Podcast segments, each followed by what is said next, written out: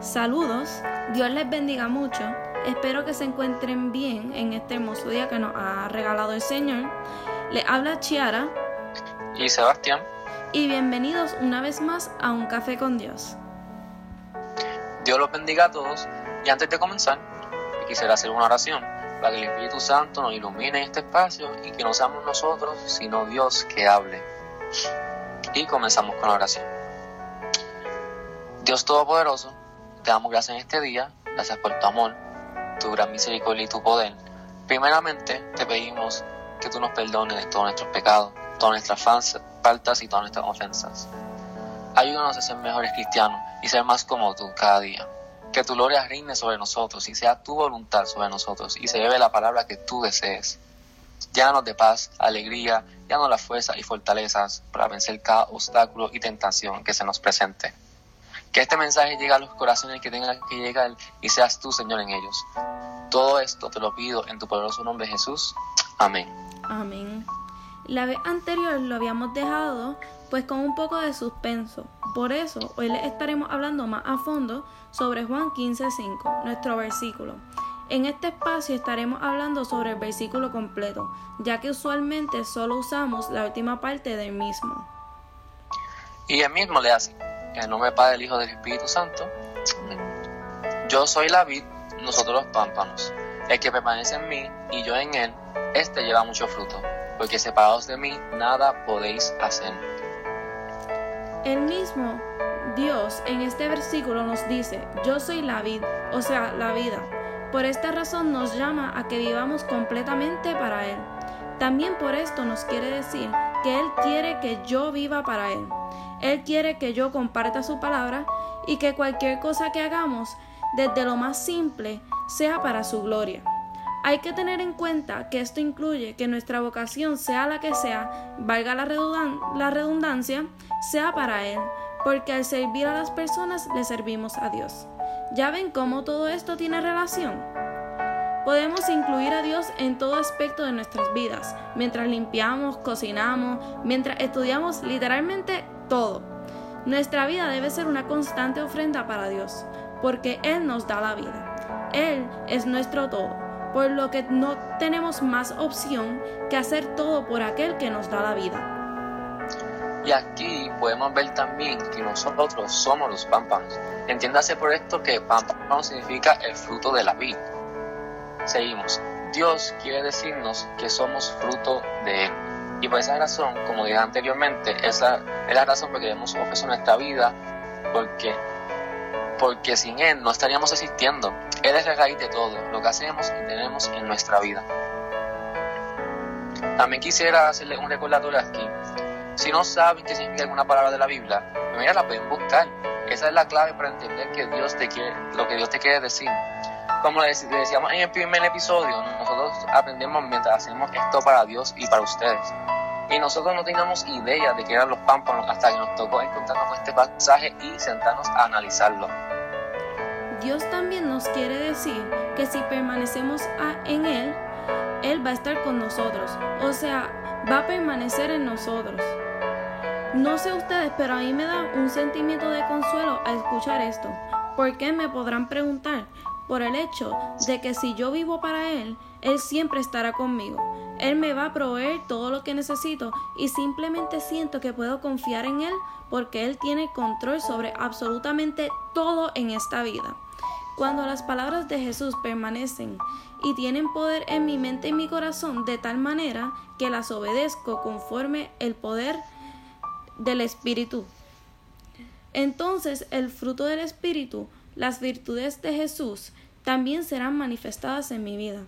Al igual que daremos mucho fruto, porque todo lo que viene de Él dará fruto. ¿Qué significa llevar mucho fruto? Llevar el fruto del Espíritu. No es opcional en la vida cristiana.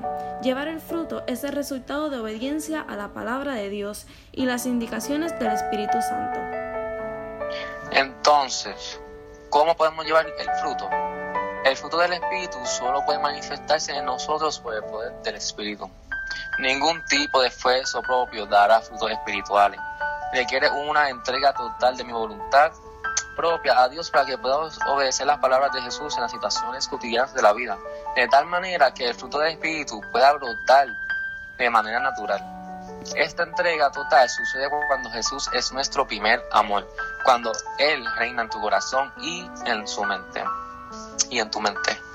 Si persevero en dar fruto, el fruto de que viene, el fruto de que viene por obedecer las palabras de Jesús, entonces surgirá de manera natural en mí. Finalmente, sin Él no podemos hacer nada.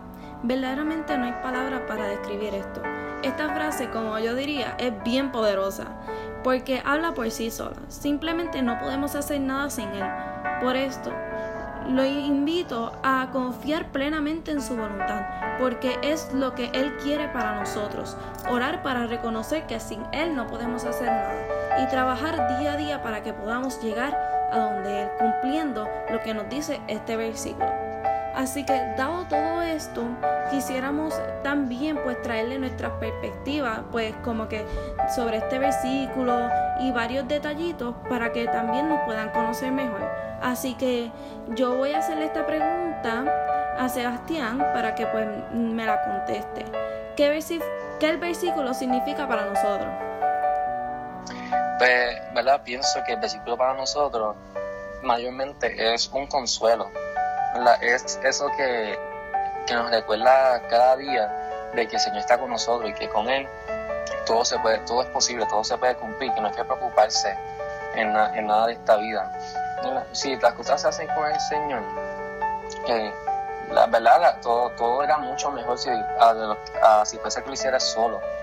Dios te da la fuerza y las fortalezas para cualquier eh, situación en la, en la que estés pasando y cualquier cosa que te haga en tu vida. Pienso que este versículo nos recuerda cada día de lo, de lo grande que es Dios y lo maravilloso es que estar con Él. Y pues yo también quisiera añadir aquí y pues decir que este versículo básicamente debe ser la base de nuestras vidas, porque hay que tener en mente que literalmente sin Él no podemos hacer nada. Y esa es la base de lo que es ser un cristiano, el saber y reconocer que sin Él no podemos hacer nada. Así que, este, Sebastián, si quisiera seguir con la próxima pregunta. Pues claro, seguro. ¿Y por qué, por qué escogimos este versículo? Este pues este versículo simplemente no hay palabras para describirlo como dije anteriormente porque es la base de nuestras vidas. Y pues saber como pareja que sin Dios no podemos hacer nada. Y Él como base de esta relación, base de todo amor, pues como que así aprendemos a construir nuestra relación que no sea solo para nosotros, sino que sea todo en una ofrenda para Él. No sé si me di a entender ahí. Sí, te entender, no sé, bro pienso, ¿verdad? Que este versículo nos ha ayudado a crecer un montón, ¿verdad? Como, como cristianos, ¿verdad? Como nosotros como pareja y, ¿verdad? Y con, nuestro, con nuestra familia. Eh, ah, pienso que ha sido esencial para nuestro crecimiento espiritual. Y creo que, pues, pienso que este versículo nos va a seguir ayudando cada día, nos va a seguir, nos va a seguir ayudando a crecer. Y por eso que escogimos, pienso que escogimos este versículo. Y pues la última pregunta para cerrar esto cómo este versículo ha cambiado nuestras vidas y forma de pensar. Pues créeme que este versículo de verdad que cambió mucho lo que, lo que era, ¿verdad? Cómo, cómo nosotros hacíamos las cosas, ¿verdad? Cómo, empezar, cómo yo hacía las cosas, cómo yo miraba cada situación en la que me presentaba en, ¿verdad? en mi vida. Y pues noté que simplemente todo lo que yo, yo debo hacer y todo lo que yo piense debe ser, ¿verdad? Con la ayuda de Jesús y con Jesús, ¿verdad?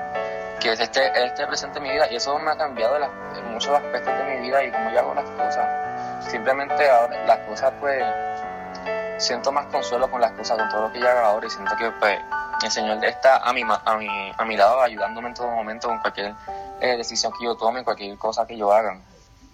Y pues pienso que me va a seguir ayudando a crecer, ¿verdad? Y va a seguir cambiando mi, mi pensar sobre muchas cosas en esta vida.